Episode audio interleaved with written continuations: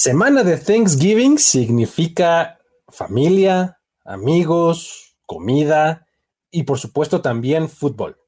Lo interesante es saber por qué y desde cuándo tenemos este maridaje. También vamos a rastrear las razones por las cuales los Lions y los Cowboys cada año reciben un juego en este especial día.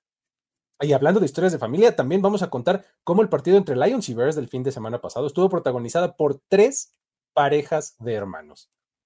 Tendremos también una más del Pastronaut, Joshua Dobbs, que está teniendo impacto tanto dentro como fuera del campo.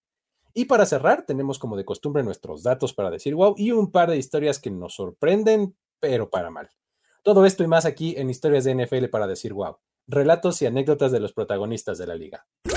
La NFL es un universo de narrativa, testimonio, ocurrencias y memorias que nunca, nunca dejan de sorprender. Y todas las reunimos aquí Historias de NFL para decir wow, wow, wow, wow, wow, wow, Con Luis Obregón y Miguel Ángeles es. Estamos de vuelta en un episodio más, mi querido Mike. ¿Cómo estás? ¿Qué tal te trata el Día de Acción de Gracias? Y quiero escuchar por qué estás agradecido. Ah. Pues por varias cosas, mira, estoy, estoy bien, estoy contento, muy contento de estar una vez más aquí con todos nuestros amigos que nos escuchan. Y estoy agradecido de entrada porque hay fútbol americano por montones, porque además ahora con esto del Black Friday Fútbol, oh, sí. ya tenemos partido, tres partidos el jueves, uno el viernes, el montón de juegos el domingo y además, para cerrar, por si faltara, el Monday Night. El Monday Night. O sea, nos van a dejar descansar el sábado, nomás, ¿no? y, y si son así un poco enfermos, se pueden poner a ver college football, así ya sabes, la NCAA. Con eso tienes, ¿no? Exacto. O sea, digo, la NFL es la que nos va a dejar descansar, ¿no? Porque pues, si se trata de buscar fútbol, bueno, lo encontramos. Por supuesto. Entonces, estamos agradecidos, verdad, estoy agradecido por eso y estoy agradecido por estar una semana más con todos ustedes. Muy bien, yo estoy agradecido por la gente que nos escucha y que descarga tan ávidamente y que nos contacta y que manda sus historias y que todo el tiempo está al pendiente, nos ofrece chamba en el departamento de investigación. ¿Qué tal ese? Oye, está padrísimo. Me encantó que sacaron una estadística así, ya sabes, de todas inventadotas. Ajá, sí. Este, de Tommy, Tommy DeVito. Ajá. Dicen, mira, parece como el departamento de, estadísticas de, para decir wow. Gracias por acordarse de nosotros cada que ven un, un dato completamente sacado de la manga y muy, muy reducido y recortado. Exactamente, súper específico. Sí. Gracias por acordarse de nosotros dos, porque de verdad eso quiere decir que escuchen el programa y que les gusta lo que estamos haciendo. Así es. Oye, y pues vamos a empezar a, platicar un poco de justo del de, Día de Acción de Gracias, de cómo es que se ha como relacionado con el fútbol en general eh, a lo largo de mucho, mucho tiempo, ¿no? ¿Por qué no comenzamos, Mike?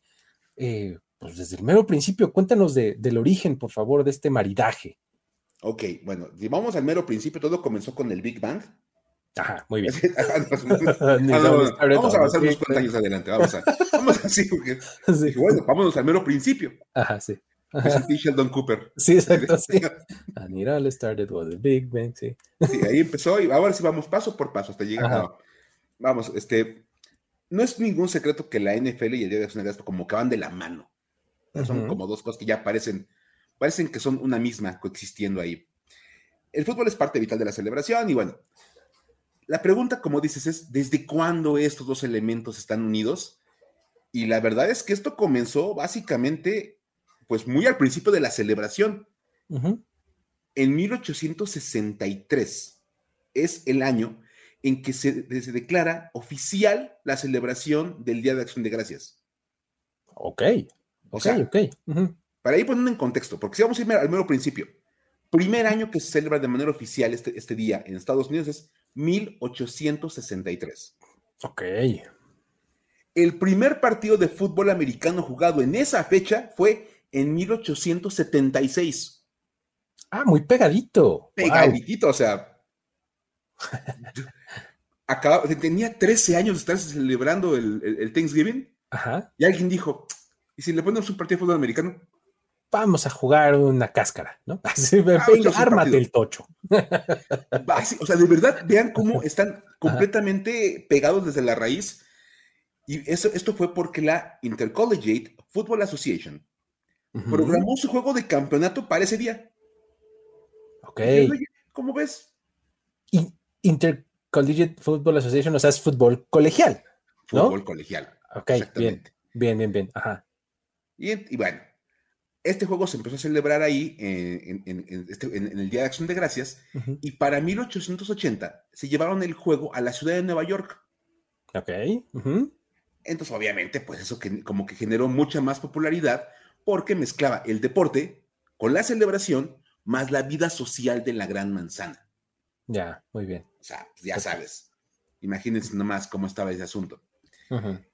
Y para 1893 empezó a haber como un movimiento en los periódicos, que eran los medios más importantes de esa época, que decían, oye, este, sí es como conveniente jugar partidos de fútbol americano en este día, que se busca que sea una celebración como muy especial, como, como mucho más familiar, o sea, son como, son como esa mamá que tienen que estar viendo fútbol americano en este día. son días de guardar, ¿no? O algo así, ¿no? Pues, ándale, tal cual, así. La, tía, la tía muy, muy, este, llevada en las tradiciones, dijo como que no. Y entonces el fútbol americano colegial se desanimó. Y dijo, bueno, está bien, pues dejamos por la paz el Día de Acción de Gracias, seguimos jugando en sábado. Ajá. Y ahí quedó como una pausita. Para 1920, cuando nace la NFL, casi, casi de manera automática dijeron, oye, vamos a poner partidos en Thanksgiving. Mm, muy bien. Básicamente porque era como tratar de recuperar viejas tradiciones que se habían perdido en el colegial. La NFL dijo, mira, pues los colegiales jugaban partidos en Día de Acción de Gracias. ¿Por qué no ponemos partidos de profesional en ese día? Pues para que la gente diga, ah, mira, pues sí, cómo no, ver un partido americano en Día de Acción de Gracias está como padre.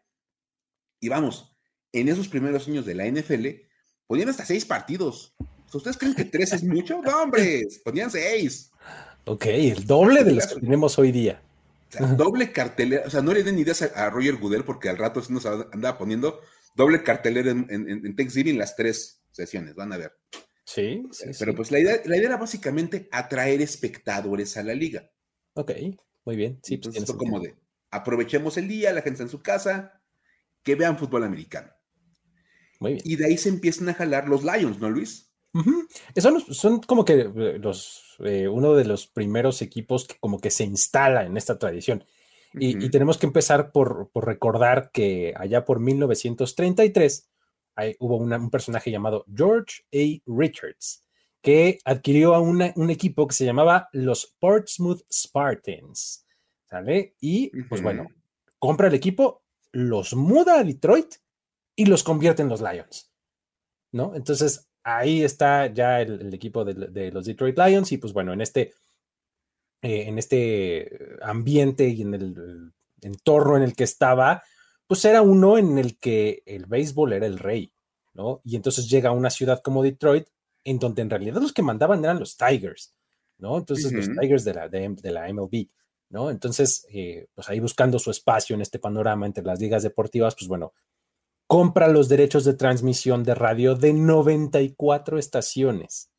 Ah, bueno. o sea, así si no lo escuchaban, ya no sé qué más podía hacer, ¿no? Eh, esto lo hace por medio de CBS Radio. Mientras que, pues bueno, pues un poquito más adelante, pues ya hace el cruce por medio de esta misma televisora a justo la televisión, ¿no? Y pues bueno, de ahí el siguiente paso, pues era ponerlos a jugar en donde no hubiera béisbol, o sea, en un espacio que estuviera disponible, ¿no? O sea, de, ya sé que los Tigers llaman toda la atención. En donde no están, ¿qué huequitos puedo llenar? ¿No? Que claro, tiene sentido. ¿No? Entonces, en 1934, solamente un año después de hacerse del equipo, consiguió que los Lions jugaran el Día de Acción de Gracias ante los poderosísimos Chicago Bears, que para ese momento eran un equipo completamente establecido, muy conocido y además exitoso. Venían de ser campeones una temporada antes en la NFL, ¿no? Entonces eso le daba un espacio pues, eh, específico en donde no había béisbol, lo ponía a la par de, una, eh, de un equipo pues ya muy bien instalado. Entonces, pues la verdad es que eh, era, sonaba como una muy buena idea, ¿no? Y pues bueno, realmente lo fue, porque fíjate, los 26 mil boletos del University of Detroit Stadium se vendieron en tan solo dos semanas. Órale. Que para aquel entonces era muy poco tiempo. Es un equipo nuevo, pues, muy poco popular, tiene, tiene un muy buen sentido. Sí, sí, sí. Y pues bueno, se dice que el día del encuentro se quedaron afuera del estadio por lo menos 20 mil personas más que querían entrar al estadio. Ya me imagino, no, es que se vendieron rapidísimo los boletos, nada más dos semanas. que ahora suena como una... sí, suena como, como una eternidad. Ya quisiéramos que duraran dos semanas los boletos para cualquier cosa hoy día, ¿no? Que duraran dos días, déjate de eso. Entonces, para cualquier cosa se acaban rapidísimo. Pero bueno, entonces, eh, ese partido, los Bears lo ganaron 19 a 16. Pues, era un muy buen equipo, pero pues los Lions ahí les dieron su batalla, ¿no? Fueron solo tres puntos de diferencia. Entonces, al año siguiente, los Lions llegaron hasta el campeonato. Y uno de los juegos clave vino justamente en Thanksgiving, cuando vencieron a los Bears 14 a 2. Órale, me encanta. Entonces, pues ahí como que, ay, ya se estaba haciendo dos cosas, rivalidad con los Bears y se estaba como instalando la idea de Detroit en Thanksgiving, ¿no? Entonces, desde entonces, cada año hay fútbol en Detroit, específicamente en el Día de Acción de Gracias. La excepción, por supuesto que hay excepciones, pues fue un periodo ahí de seis años, entre 1939 y 1944, y pues la razón principal es que pues esos fueron los años de la Segunda Guerra Mundial. Claro. Entonces, la NFL con trabajos existió durante esa época, ¿no? O sea, todos sus equipos estaban muy reducidos, sus rosters este, muy chiquitos, este, equipos que se juntaban y todo. Entonces, eh, pues en ese año, en esos años, perdón, no hubo eh, juegos en esas fechas.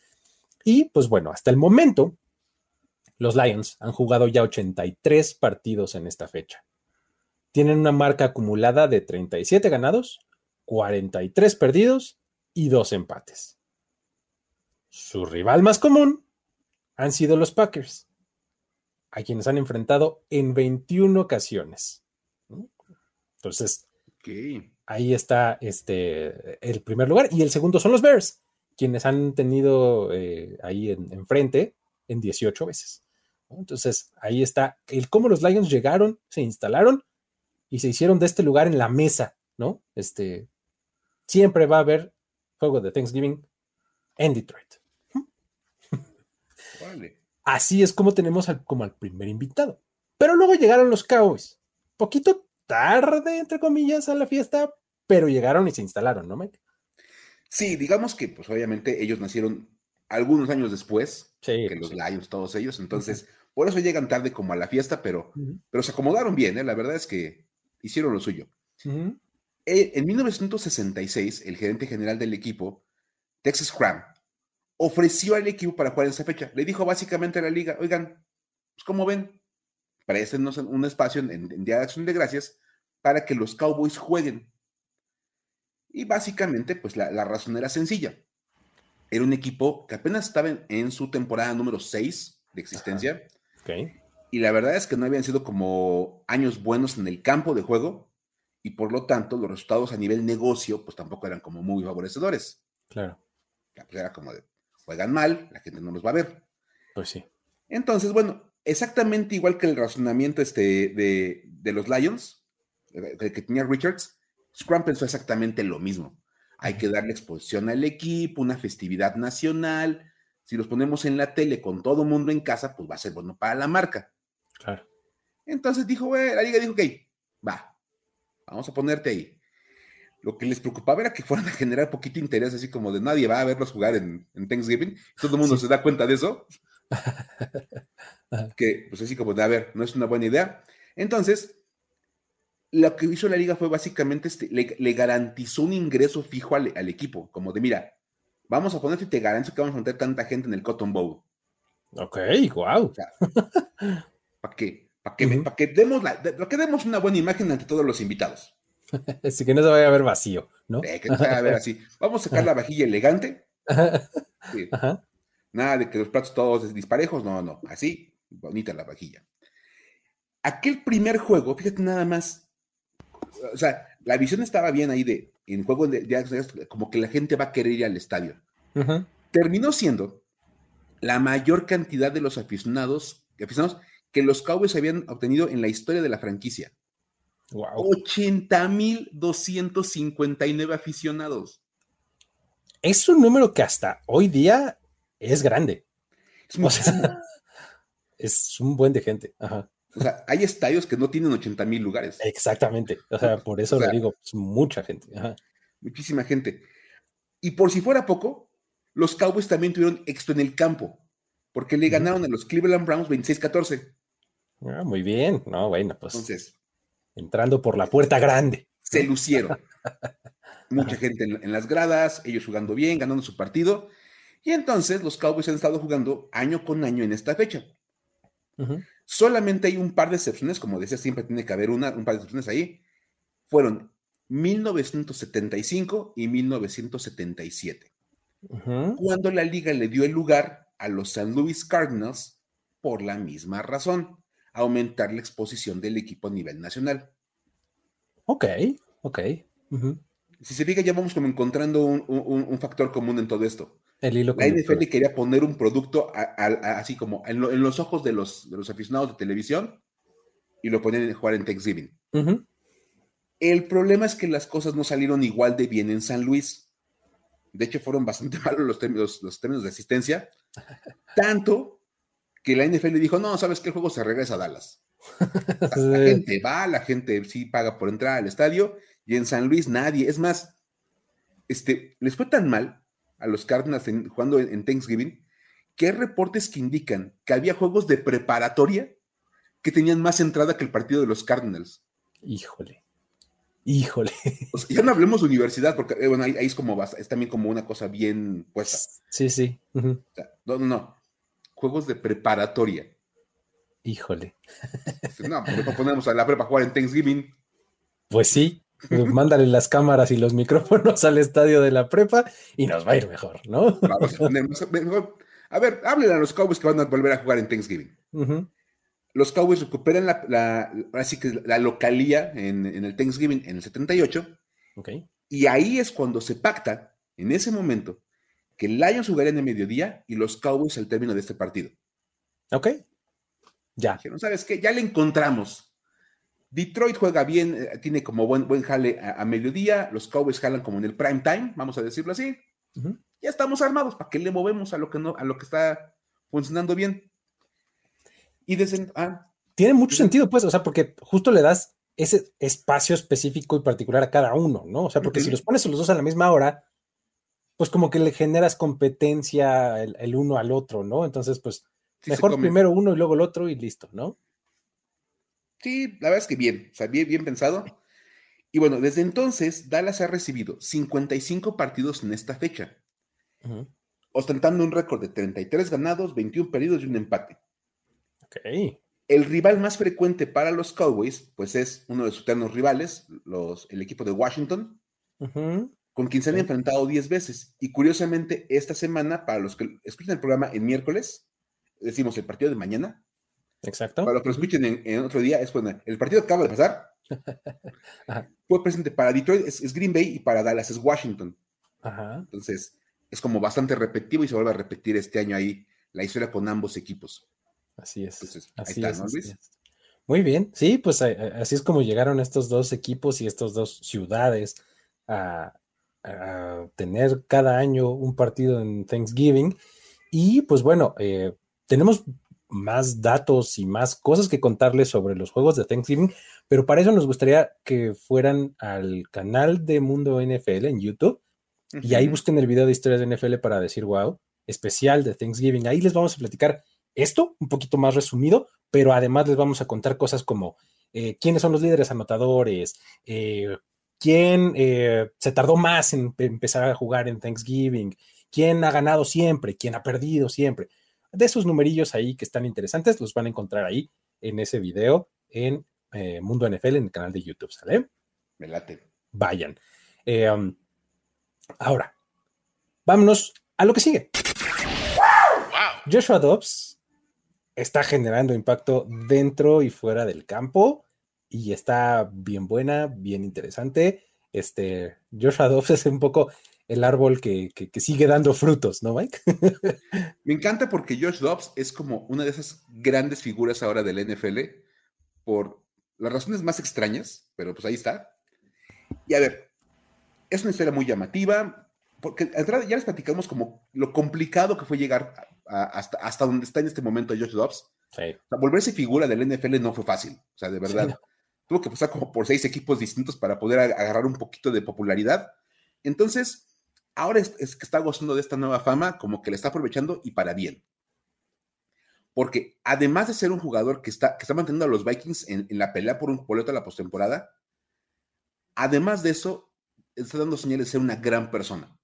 Okay. Lo cual siempre va a ser como muy, muy importante. Sí. Y ya les contamos en un programa previo de esta temporada, cuando conoció a una cheerleader de los Cardinals que también padece de alopecia. Mm, igual que él, ¿no? igual que él. O sea, Dove, cuando, si, no escuchan su programa, escúchenlo, pero les contamos rápido. Si lo ven calvo y como que casi no tiene este, cejas, es porque tiene alopecia. Es porque en realidad casi no tiene, efectivamente. es, una condición que él ya padece.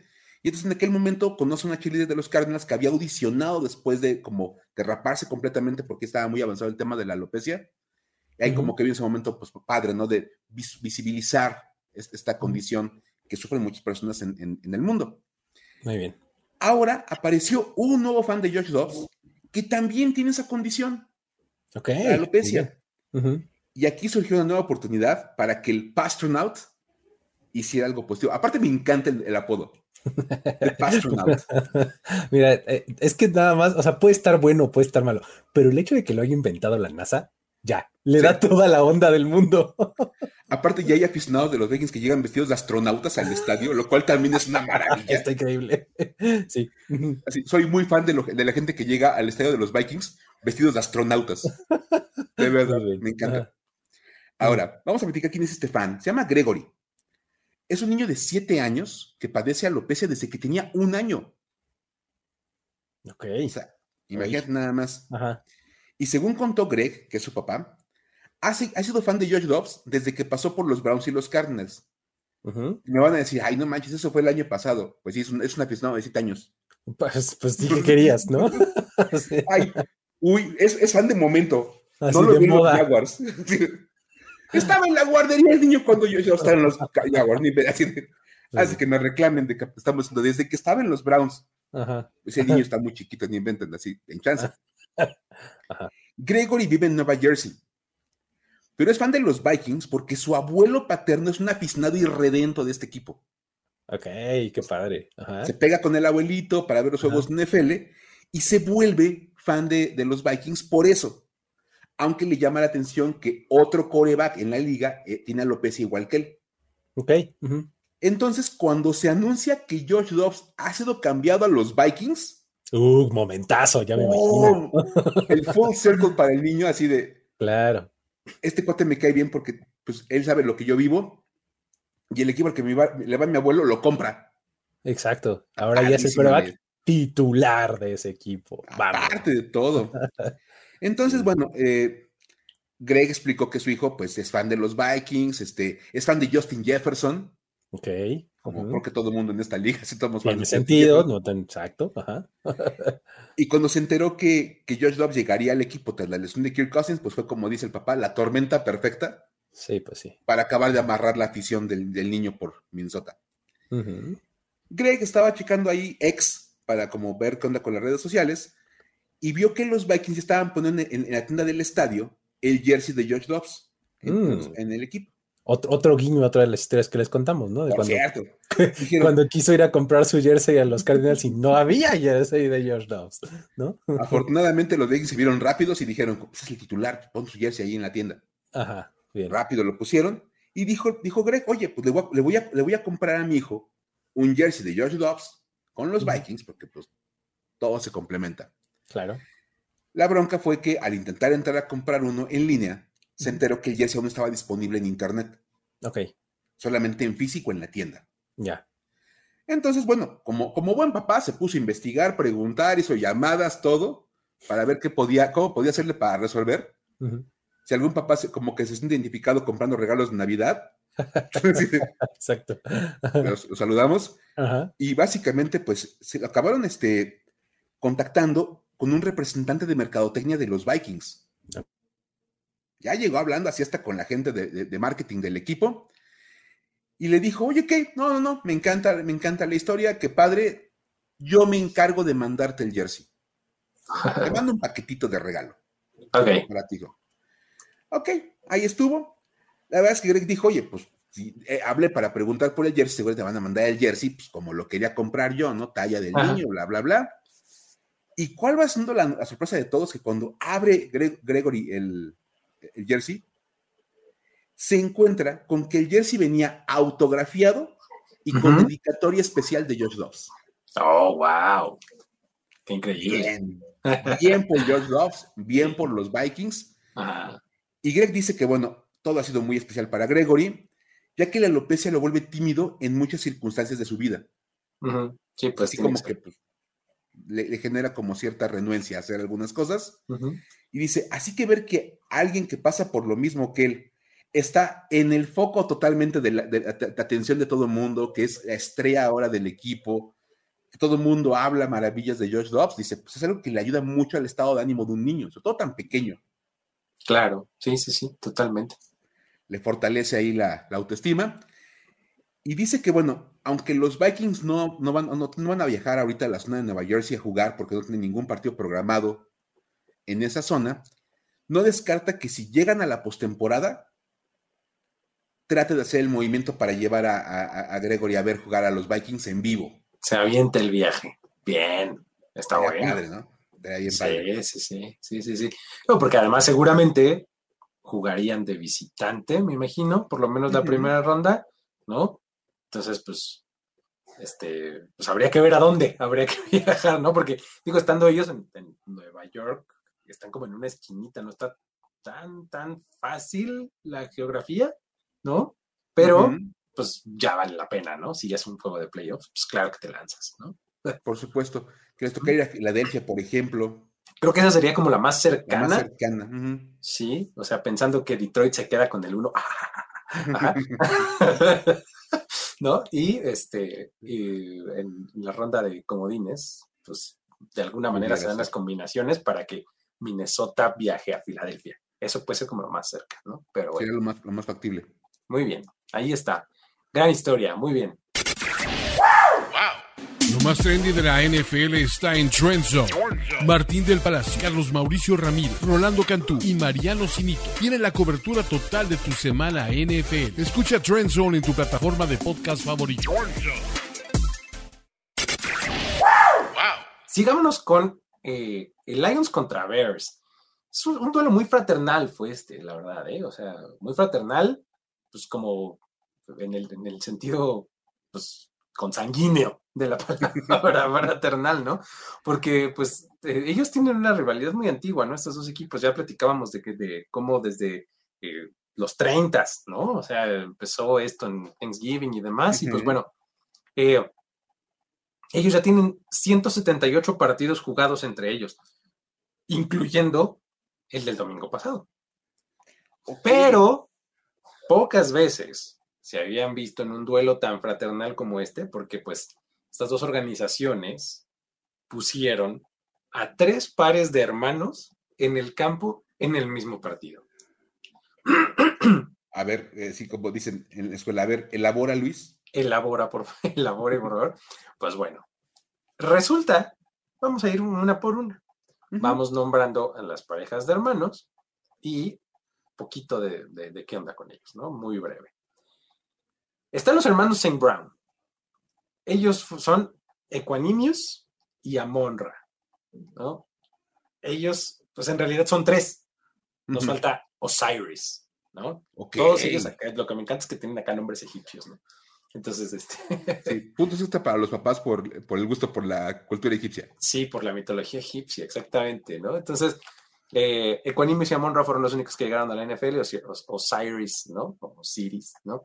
Entonces, eh, um, los tres jugaron en la preparatoria juntos, fueron en eh, Mater Day High School, ¿no? Y a nivel universidad tomaron caminos distintos. Equanimus se fue a Notre Dame, ¿no? Como receptor. a Monra a USC, igual también como receptor, y Osiris en Stanford, ¿no? Además, universidades este, chonchas, ¿no? De, muy buen prestigio. Aparte me encanta que dice, Osiris no llegó al NFL, pero estudió en Stanford, seguramente le está yendo bien en la vida. Exacto, mal no le va, seguro. ¿No? Exacto. Entonces, este, Equanimous en Brown fue seleccionado, fue el primero que salió, y fue seleccionado por los Packers en 2018, eh, en el draft, ¿no? Apareció en 37 partidos y llegó en 2022 a los Bears, en donde está ahorita. Luego, por su lado, Amon-Ra llegó a la NFL en 2021, unos añitos después, y fue seleccionado por los Lions en la cuarta ronda del draft. Entonces, este fin de semana estuvieron dos de los tres hermanos Saint Brown en el campo, ¿no? Sí. Esa es la primera pareja. Luego están Noah y Penny Suo, ¿no? Aquí la familia Sewell, de hecho, es así como estaba, estaba leyendo y ahí tiene un montón de ramas, o sea, tíos y no sé cuánto más de los Sewell han sido jugadores de NFL, ¿no? Son como, pues, además, este, de la Samoa americana, este, pero bueno. Ellos, eh, en su misma generación, son cuatro hermanos, ¿no? Y todos juegan fútbol americano profesional en alguna liga, ¿no? Por ejemplo, está Gabriel, que es linebacker de los Philadelphia Stars en la USFL, ¿no? Está Noah, que es linebacker, ¿no? El linebacker de los Bears.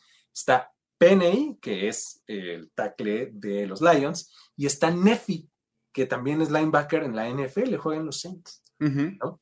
Entonces, Penny estudió en la Universidad de Oregon, fue seleccionado séptimo global en el draft de 2021. Ajá, y pues ha estado ahí en el equipo desde entonces, ¿no? Noah también es de, la Universidad de Oregon, de los Ducks, y fue seleccionado por los Bears en la quinta ronda de apenas este año, en 2023, ¿no? Ahora, en este partido Noah no estuvo activo, no, no, este, no, pudo pisar el campo, estuvo inactivo por lesión, este, por lo cual no, necesariamente estuvieron en, el campo en algún momento los dos, porque pudieron haber estado frente a frente, además, ¿no? Mm. ¿no? Pero pues no, se pudo. Y por último está Nefi, que ya les mencionaba que estudió en la Universidad de Utah y en 2022 fue contratado como agente libre no seleccionado en el draft por los Saints y desde entonces está en el equipo. Entonces, Penny y Noah fueron la segunda pareja. Y luego la tercera son Julian y Romeo Okwara. Ellos nacieron en Inglaterra, pero vivieron en Nigeria antes de llegar a la NFL. Órale. Ambos estudiaron ya desde la preparatoria en Estados Unidos y luego recibieron becas, uno en eh, ah, Notre Dame, los dos. Sí. Y, ¿no? y ahí hicieron su carrera colegial y pues bueno. Después Romeo llegó como agente libre novato a los Giants, donde estuvo desde 2016 hasta el 18, y luego en 18 llegó a los Lions, en donde pues ya está eh, en ese roster ya muy bien instalado hasta la fecha. Y Julian fue seleccionado en el draft directamente por los Lions en 2020 y así se reunió con su hermano. Entonces ahí sí, tal cual, los dos hermanos juegan este, en el mismo equipo. Entonces ahí están las tres parejas de hermanos que estuvieron presentes en el campo en este domingo en el juego de Lions contra Bears. ¿Qué tal? Qué padre, me encanta porque siempre hablábamos de los hermanos, pero había, literalmente tres parejas de hermanos involucrados, lo cual está bien chido. En el juego, exactamente. O sea, pues sí, podrías mencionar de, ay, ese es el hermano de tal otro, y Dalvin Cook y este, y James Cook, ¿no? Que ahora son como los que también tuvieron recientemente, ¿no? Pero. Y juego, ajá. ¿De a tres? Sí, está como muy cañón. Está padre, está, está bueno, está bueno. Pero bueno, ahí está. Con eso terminamos las historias como eh, grandes y, generales, pero ahora vámonos a los datos para decir wow. Datos para decir wow. Mike, tuvimos eh, revancha de Super Bowl en lunes por la noche, ¿no? Este, los Chiefs, los Eagles jugaron. Cuéntanos un poco de dato de este, de este partido. Ya saben que aquí en el, Departamento de Estadística de Historias de NFL, para decir, wow, encuentra las cosas más específicas que podemos encontrar. sí. Y tenemos una buenísima. Este lunes, como bien decías, jugaron eh, Eagles y, y, Chiefs, que venían de jugar el Super Bowl previo. Y resulta que esta es la quinta vez desde 1997 que se enfrentan los equipos que jugaron el Super Bowl previo. Ok. O sea, en la temporada que sigue, los que jugaban el Super Bowl se vuelven a enfrentar. Y resulta que además de todo, además de un buen juego que cumplió por fin con las expectativas, Vaya, tuvimos un buen agradecemos. Y sí, estoy hablando de ustedes, Bengals y, así Bengals y Ravens. Me hicieron enojar muchísimo el jueves porque no vieron buen juego. Así de, yo vine emocionado, listo para ver ese juego. Y aparte se lastima Mark Andrews, se lastima Joe Burrow, me dejaron fuera por un rato a Mark Jackson, ¿no? O, BJ, no. Entonces, sí, estoy hablando de ustedes, Bengals y Ravens, que no pueden cumplir con expectativas. Encima se lastima medio mundo. Acá Gracias Eagles y Chiefs, porque dieron un buen partido, bien jugado, bien emocionante. Este, entonces, además de eso, es la primera vez desde 1997 que el equipo perdedor del Super Bowl cobra venganza. O sea, es la primera vez que gana. Fíjate que yo tenía la idea de que como que al, perdedor le iba mejor, pero entonces esta era solo una idea. Pues realmente, porque es más, esta es apenas la quinta vez desde, este, este, año que marco del 97 que se enfrentan los rivales del Super Bowl previo en la temporada que sigue. Ok. Y en las cuatro ocasiones previas había ganado el campeón del Super Bowl. Mira tú. O sea, cosas rarísimas de la vida. Y ahí te va. Para que no digan que, ay, Mike está inventando números, no, a ver. Ahí les van las previas. En el 97, los Packers derrotaron a los Patriots 28-10 después de ganarles el Super Bowl 31, 35 a 21. Ok, ajá. Luego, 2014. En enero, el Super Bowl 48 eh, lo ganan los Seahawks este, a, los Broncos 43-8. Sí, paliza, me acuerdo. Paliza. Hablando de partidos que no cumplen con las expectativas. Gracias. Exacto, también teníamos un montón de hype. Hay un hype por la ofensiva de los Broncos contra la defensiva. Ah, gracias, olvídenlo. Sí. En la temporada que sigue, se vuelven a encontrar y ahí sí jugaron bien los dos, gracias. Seattle le gana 26-20 a Denver. Ok, muy que les costaba, pero bueno. Después, en 2016, se vuelven a encontrar Broncos y Panthers, mm. que habían jugado el Super Bowl 50 con victoria Para, para, Denver. Y en el partido de la temporada siguiente, los Broncos ganan 21-20. Ok. O sea que también. Sí, igual. Buen partido, pero ganaba el campeón. Y lo más reciente que teníamos, me encanta porque aparte es una gran referencia, es 2017. Después de aquel Super Bowl 51, que ganan los Patriots 34-28. Ok, ajá. ¿Saben de qué partido estoy hablando? Sí, sí, sí. Guiño, guiño. A la temporada siguiente se volvieron a encontrar. Y ganan los Patriots 23-7 a los Falcons. Entonces, no nada más conformes con haberles dado el, regreso más espectacular de la historia del Super Bowl, al año siguiente se lo vuelven a encontrar y le vuelven a ganar. Sí, otra vez, bueno, y esta vez fácil, ¿no? Ya era fácil. sí. Este año, Kansas City había derrotado a, Filadelfia 35-28. Y pues, decías, bueno, la lógica indicaría que ganarían los Chiefs. Y por un rato parecía que así iba a ser. Sí. Parecía que se iba a llevar el juego Kansas City pero al final ganan los hijos 21-17. O sea que, además de todo, tuvimos hasta como ese dato histórico para agregarle al, juego. Muy bien, muy bien, muy bien. Pensé que ibas a decir, este, parecía que iban a ganar los Chiefs, pero luego Márquez Valdez Cantle. Oh, Así de, pero la victoria se les fue de las manos. sí. sí, literalmente.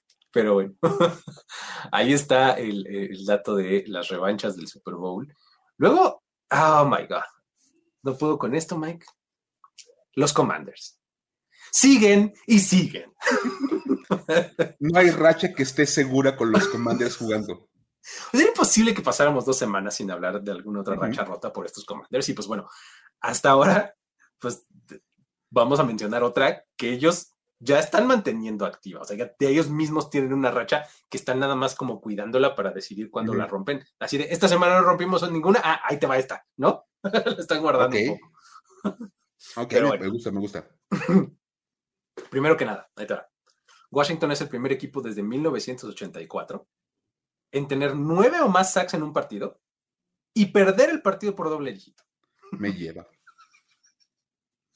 Me está diciendo que todos los equipos que lograban nueve sacks o más ganaban los partidos. Eh, pues, ajá, este, sí, y estos no solo lo perdieron, sino por doble dígito lo perdieron. Ya me estaba sintiendo mejor después de lo del domingo, Luis, y me recuerdas este tipo de cosas. Nueve sacks o más, pero bueno, ok, ese es luego. Los Giants no habían anotado touchdown en el primer cuarto de todos sus partidos previos en la temporada. Pero esta semana anotaron contra los Commanders. Y nada más, nada menos que el mismísimo TD, Tommy, DeVito. DeVito. Así es, ¿no? Y pues bueno, hablando de eso, los Giants solamente han anotado cuatro touchdowns en la primera mitad de sus partidos en 2023. Y todos han sido contra los Commanders. O sea, si es contra cualquier otro equipo, no meten touchdown en la primera mitad. No, no, no, no. Son alérgicos, pero si están los otros de guinda, vámonos. A touchdowns. Vengan, hasta cuatro, ¿cómo no? No, exactamente. Y bueno, hablando de la racha que mantienen, es la que les mencionaba hace un rato, pues al perder su séptimo juego del año ya aseguran que no van a ganar 11 partidos por año por 32 años consecutivos. O sea, nada más imagínate esto. Si los Lions llegan a esa cifra este año, o sea, 11, todos los equipos de la NFL, a ver, quiero enfatizar, todos los equipos de la NFL habrán ganado al menos 11 partidos dos veces en este periodo de 32 años, menos los Commanders en una sola ocasión. Imagínate. Tiene sentido que los romperrachas sean los que tienen la racha más inverosímil de toda la NFL. Y está muy cañón. O sea, de verdad, pero es que ve, ve el, periodo, o sea, es muy claro y muy coincidente como, pues, Dan Snyder, ¿no? Sí. De esos 32, 24, 24 fueron de Dan Snyder como, como, como dueño del equipo. Mira que hubo buenos equipos en algunos momentos, ¿eh? pero ni así. Es más, el año de RG3 ganaron 10. Fueron 10 juegos, exactamente. yo me fui directo ahí y dije, ay, ¿a poco no ganaron 11 ese año? Y no, no ganaron. Es más, me acuerdo que el equipo estaba, el equipo estaba 3-6. Okay. O sea, el equipo estaba muy mal al principio de la temporada de Novato G3. Estaban 3-6 y ganaron 7 consecutivos. Ok, ahí están los 10. Bien. Entonces, ahí están los 10. Pero fueron 10. Y es lo más cerca han estado de tener una temporada de 11. Sí, qué locura. y sí, la última temporada de, de, 11 o más fue en el 91. Ah, pues la ganaron 14. Sí. Claro, sí, sí, fue Aquel equipazo que tenía Washington en el 91 con Mark Rapin y Art Monk y Darryl Green, todos ellos eran de Joe Gibbs. Sí, sí, sí, claro, híjole. Ya me deprimí más, ni Qué locura, no puede ser. Pero bueno, hablando de, este, de, malas situaciones y de depresiones, pues también están los Bengals, ¿no? Oye, a ver, estamos, de verdad, insisto, aunque no le vaya uno al equipo, de verdad uno tiene como aficionado que decir, la NFL pierde si no está Joe Burrow. Ah, claro, sí, o sea, totalmente, sí. Automáticamente ver un juego de los Bengals pierde muchísimo valor porque no está Joe Burrow, que es uno de los mejores quarterbacks del NFL. Sí, sí Entonces, para todos, a todos nos pega no, tener a este jugador en la liga. Y sufrió su segunda lesión importante en su carrera. Sí, además. O sea, porque aparte le pone fin a la temporada del 23. Y hay que recordar que en 2020 se perdió una buena parte de su campaña de novato porque se rompió el ligamento anterior cruzado. Y antes de que también empiecen con el, es que es de cristal, es que se rompe bien fácil. No, no, no, no, no. La razón es bien simple, le pegan muchísimo a Joe Burrow. Pues sí, sí, sí, totalmente. O sea, entre más le pegues algo, pues más fácil es que se rompa. Claro. O sea, no es como de que le pegan una vez y se lastima por ese pez que le pegan. Es que le pegan muchísimo. Y Acumulación, ¿no? Acumulación un poco también. Ahora, si no me creen, Ahí les va el dato para decir wow.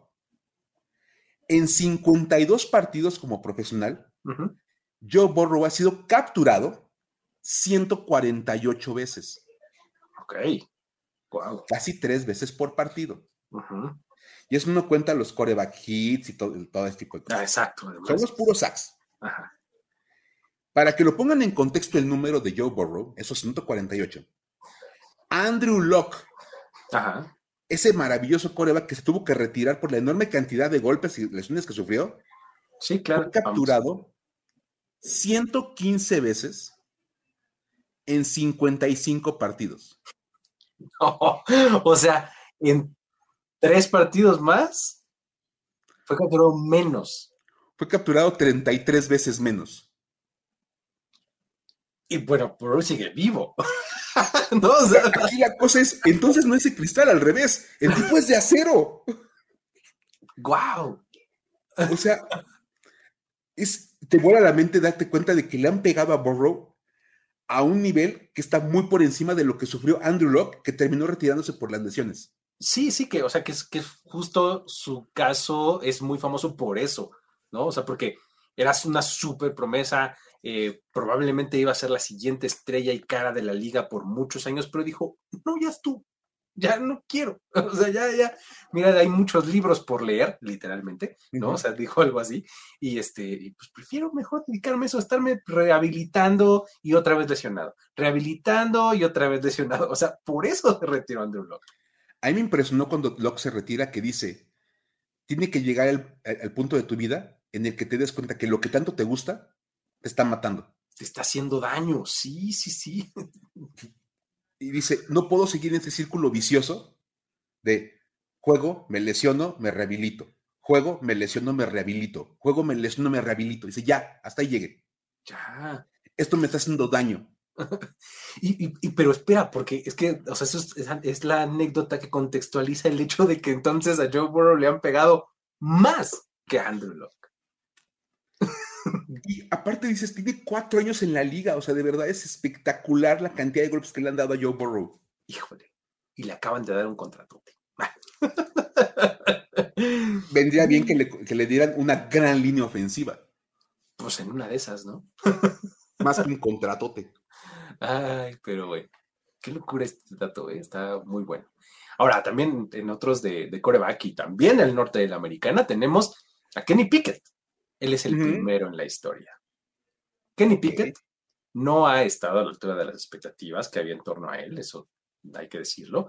Y pues este dato lo pone todo en un panorama todavía peor. O sea, Pickett, para que te des una idea, es uno de 315 corebacks que han lanzado al menos 500 pases desde que la fusión entre la NFL y la AFL sucedió, ¿no? O sea, en 1970. ¿no? Ahora, Pickett es el único de esos 315 corebacks que ha lanzado un touchdown en menos del 2% de sus intentos de pase. O sea, actualmente tiene 1.9% de touchdown. Es el único de los 315. El único en 315. No inventes. O sea, la verdad es que yo pensé que él iba a ir mejor este año a Kenny Pickett y no. La temporada fue muy prometedora para él. Sí. Pero, es más, estaba leyendo antes de entrar a grabar un, dato que complementa esto maravillosamente, pero era como un dato así como medio chistoso que dicen: touchdowns que ha lanzado Kenny Pickett desde el primero de octubre. Dos. Touchdowns que ha lanzado Anthony Richardson desde el primero de octubre. Dos. Anthony Richardson que está en el IR desde ese día. que se lastimó el 8 de octubre. Exacto, que desde ese día te casi te digo, ¿no? o sea, un mes sin jugar Anthony Richardson y tiene la misma cantidad de touchdowns que Kenny Pickett de ese día a la fecha. Wow. Entonces dices, no, pues, la mente lo que está pasando con Kenny Pickett. O sea, le está yendo mal, le está yendo mucho peor de lo que cualquiera pudiera haber pronosticado. Sí, qué locura muy mal por Kenny Pickett y muy mal por los fans de los Steelers y todo, ¿no? para ellos, pues no por ellos, sino para ellos. Este, ahí están los, los datos para decir wow. Y pues bueno, vamos a cerrar el show con un par de historias para decir güey. Historias para decir güey. Esta semana tenemos de a dos. Y vaya historias. Me encantaron las de esta semana. Son buenísimas. Son joyas. Son verdaderas joyas. A ver, échatela. ¿Quieres echártela de los Eagles o la de los Commanders, Mike? Tú elige. Este, mira, hagamos una cosa. La verdad es que ya estoy tan frustrado con los Commanders que prefiero echarme la de los Eagles. Órale, venga, venga, venga, va, va, vas, vas con la de los Eagles. A ver, ah. esta, esta, esta, parte es padrísima. Eh, este Creo que mi, mi, historia favorita de la semana es esta. Aparte hay que reconocer que la, historia de, de, de Dotton, le dijimos, nos la, recomendaron más de tres o cuatro personas. Ah, claro, sí es cierto, sí es cierto. Todo el mundo nos dijo así de Josh Dobbs, Josh Josh Dobbs. Esta me la mandaron cuando menos dos veces, también la de, la de los Eagles. Dijeron, es para decir wow o güey, ustedes decidan qué, cómo la van a poner, y es para decir güey. y es que, a ver, agradecemos a todos los que nos la mandaron. Venga. Una cosa que tú sabes, Luis, a ti que te gusta la parte de negocio de la NFL, es que los equipos tienen movimientos básicamente diarios en sus rosters. Sí, por eso es que si tienen como prendidas las notificaciones de, su, este, sus aplicaciones o de sus noticias, por eso es que como por ahí de las 2, 3 de la tarde empieza a sonar todo, todo, todo, porque a esa hora es cuando se anuncian los movimientos de roster. Entonces, o cortan a alguien o añaden un jugador y ya se lastimó fulanito y ya lo pusieron en el IR y bla, bla, bla. Lo que no es común en este tipo de notificaciones es que uno de los nombres que aparece mencionado en las transacciones del día tenga 51 años de edad y tenga casi 30 de no jugar en la NFL. o sea, ya también se anuncian este, movimientos de administrativos o, así de, onda. Así, un día como hoy. Eso es efeméride, exactamente, ¿no? es efeméride. Efeméride del, del Weber Wire, así de, ¿qué, qué, está hablando? A ver, resulta que esta semana, esta semana, los Eagles anunciaron que dieron de baja a Bernard Williams tackle ofensivo de 51 años de edad que jugó por última vez en la NFL hace 29 años. O sea, está así como de no creer, o sea, desde, no, a ver, hubo un typo ahí, seguramente se les no, fue. No, no, no. ¿No? Ahí te va, busca uno y sí, Bernard Williams fue una selección de primera ronda de los Eagles en 1994. Ah, no puede ser. Tuvo un muy buen año de novato, hay que decir eso, le fue bastante bien, pero lo suspendieron en 1995 por dar positivo a marihuana. Durante su suspensión, le volvieron a hacer la prueba y volvió a dar positivo. ¿Qué caray? Es que estaba, este, se le olvidó que no podía fumar porque pues estaba medio high, entonces que le olvidó que no podía fumar. Y dijo, bueno, ya me suspendieron, pues total, ¿qué me van a hacer? ¿Suspender? olvidar la suspensión. ¿No? Ajá. Sí, pues, ¿Qué van a hacer? ¿Me pueden a suspender? Pues sí, no. Lo dejaron suspendido de por vida. Ah, ok. O sea, la suspensión se marcó como indefinida. Ok, ok. Por volver a dar positivo. De hecho, fue tan indefinida que nunca lo reinstalaron en la liga. Se les traspapeló el expediente y ya, ¿no? A él se le olvidó mandar su solicitud de, reinserción a la liga y pues nadie lo, nadie lo revisó. Pues sí. Es más, Williams terminó, nada más, terminó jugando en la XFL original. ok, ajá. En la que ya de, de, los Demons y los todos los equipos y la y todo ese tipo de cosas. en esa liga jugó Bernard Williams. Jugó en la CFL. Ajá. Jugó en la Arena Fútbol. Y por alguna razón, los Eagles nunca hicieron el movimiento de darlo de baja. Hasta esta semana. Así de, ah, mira. Entonces, este, ahora hay que decir que Williams parece tener una idea más o menos clara de por qué viene el movimiento como tan específicamente en noviembre del 2023. Pues, tiene que haber alguna razón, o sea, no, es así de, ah, mira, nos encontramos este, estos papeles aquí que dicen que son de no sé quién. Este cajón que estaba cerrado. ¿Te acuerdas de ese cajonera ahí que no encontrábamos la llave? ¿No? ya la encontramos. Oye, aquí oye, ¿quién es Bernard Williams? Ah, no, sí. Ah, Lo mejor es que Williams recibió una llamada de un chico que había sido entrenado por él a nivel prepas, eh, que se llama Bentel Bulwer, que actualmente es scout de los Packers. Entonces, le preguntó Bulwer a, a, Williams si había hecho alguna cuestión con la NFL en estos días. Oye, oye, ¿hiciste algún tipo de trámite, alguna cosa con la liga? Y le dice William, sí, sí, sí, lo que pasa es que apliqué para recibir beneficios como exjugador de la liga. Ah, no, pues ahí está el peine. Pues money es money, Luis, así de lana es lana. Él dijo, oye, pues soy exjugador de la NFL, aunque es nada más un año, tengo derecho a beneficios. Claro. Mete su papeleo de, pues jugué en los Eagles. Y cuando le hablo de los Eagles, oye, sí, pero pues Oye, bueno, pero ¿desde cuándo lo dimos de baja?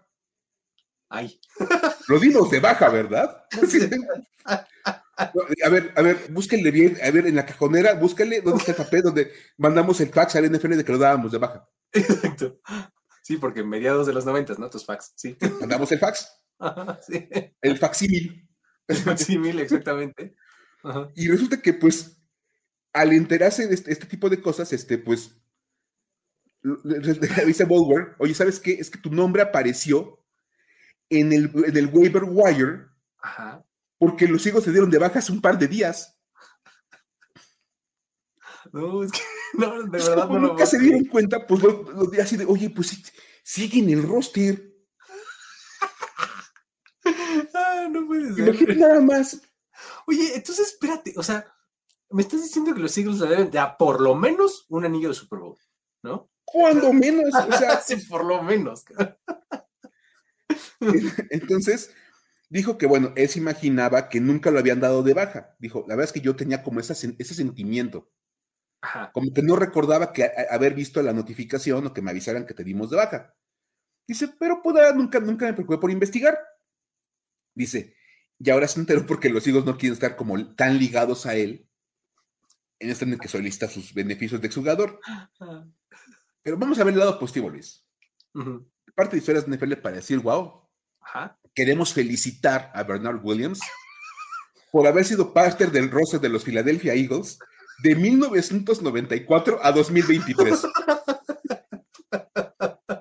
29 años en un roster. 29 años en un roster de NFL. No seas payaso, imagínate. Ni Tom Brady, que. Tom Brady es un, es decir, es un novato comparado con Bernard Williams en temas de durabilidad. No puede ser. 23 no, 20. Bernard Williams, nada más por un mero trámite, no se quedó en el equipo 30 años. Sí, exactamente. Ay, hubiera estado hermoso que llegara a los 30.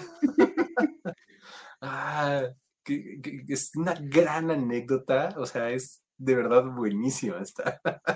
Una joya. Ah, sí, sí, sí.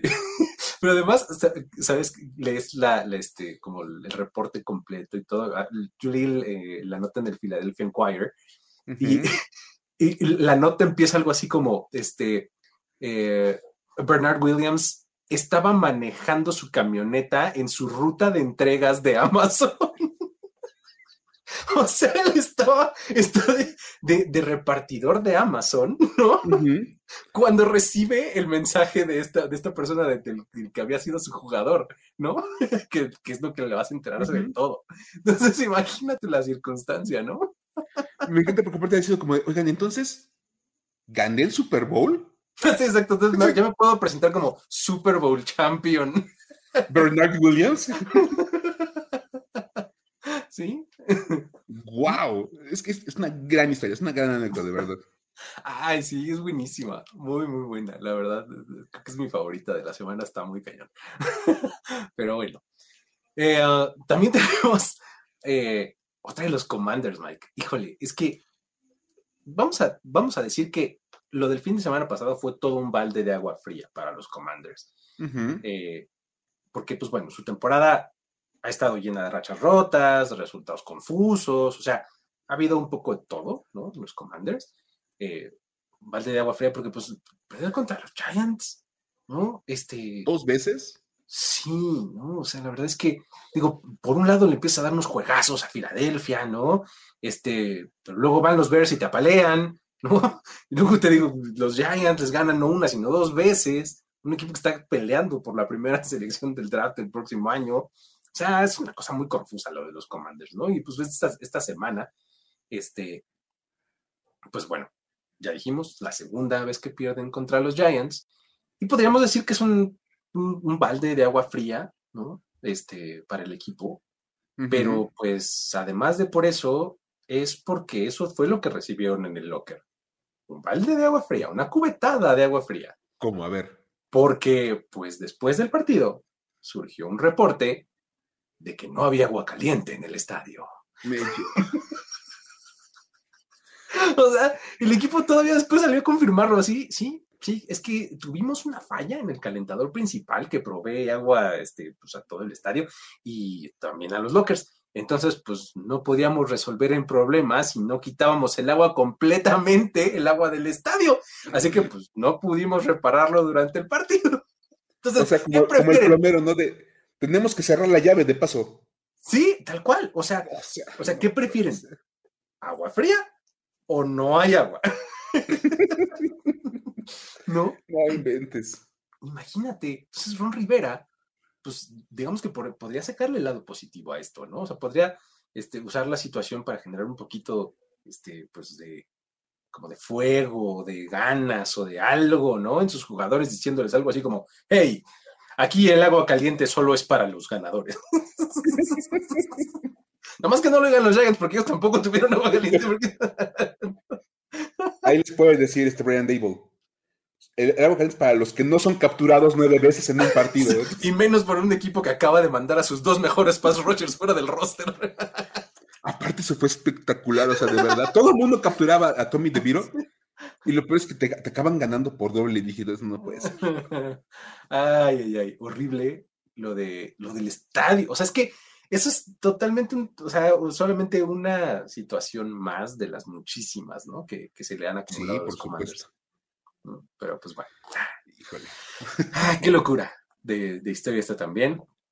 Y pues ya, con eso llegamos al final de este episodio, Mike. Este, bastante bueno, largo, nutrido, con buena cantidad de historias variaditas. Y pues si ustedes quieren mandarnos alguna otra, recuérdanos cómo, cómo pueden hacerlo la gente, Mike. Como lo hicieron, porque aparte de verdad, insisto, esta semana fueron más de dos personas por historia. O sea, la del agua fría en, el estadio fueron más de dos personas, la de, la de Bernard Williams también fueron como dos personas o tres. La de Josh Dobbs, le pedí la cuenta cuánta gente nos mencionó y nos mandó mensaje de todo. Dije, ¿ya vieron la de Josh Dobbs? Sí. Eso sí fue. Me, encanta que la gente ya identifica las historias para decir wow cuando las ven. Muy bien. Háganle como, como todos ellos, Twitter o bueno, ex, arroba el buen Luigi, arroba F-escopeta, o en Instagram, arroba el buen Luigi, arroba formación escopeta. Ahí nos encuentran y nos pueden mandar sus historias, el tip, ya vieron tal cosa, y nos encargamos de investigar y de elaborar la historia completita para que la puedan escuchar acá en el podcast. Perfectamente. Ahí está. A eh, escasos eh, horas, podríamos decir, de cuando se publique esto, de que empiecen los juegos de Thanksgiving. Eh, fíjense que hay una buena promoción ahí de Dazón para ver los tres juegos este, de, Thanksgiving de, jueves. Hay una promoción de muy poquito dinero. me gustaría decirles el precio, pero pues dependiendo de dónde ustedes estén, en qué país, pues va a cambiar un poco la moneda y demás, pero consúltenlo y encuentren esa promoción. Este, realmente está muy buena porque, pues bueno, eh, si uno no está en Estados Unidos específicamente, pues es un día laboral, ¿no? Entonces la mejor opción que tienen ahí para ponerlo en su teléfono o en la compu o en algún lado es verlo a través de Game Pass and Zone. Entonces vayan y háganlo, es una muy buena idea. ¿Salen? Con eso nos despedimos. Muchísimas gracias a todos los que estuvieron por acá y pues nos vemos la próxima. Luis Obregón y Miguel Ángeles es, les dicen hasta luego. Esto fue Historias de NFL para decir wow, wow, wow, wow, wow, wow, Los relatos y anécdotas de los protagonistas de la liga directo a tus oídos. Con Luis Obregón y Miguel Ángeles Voz en off, Antonio Sempe. Una producción de primero y diez.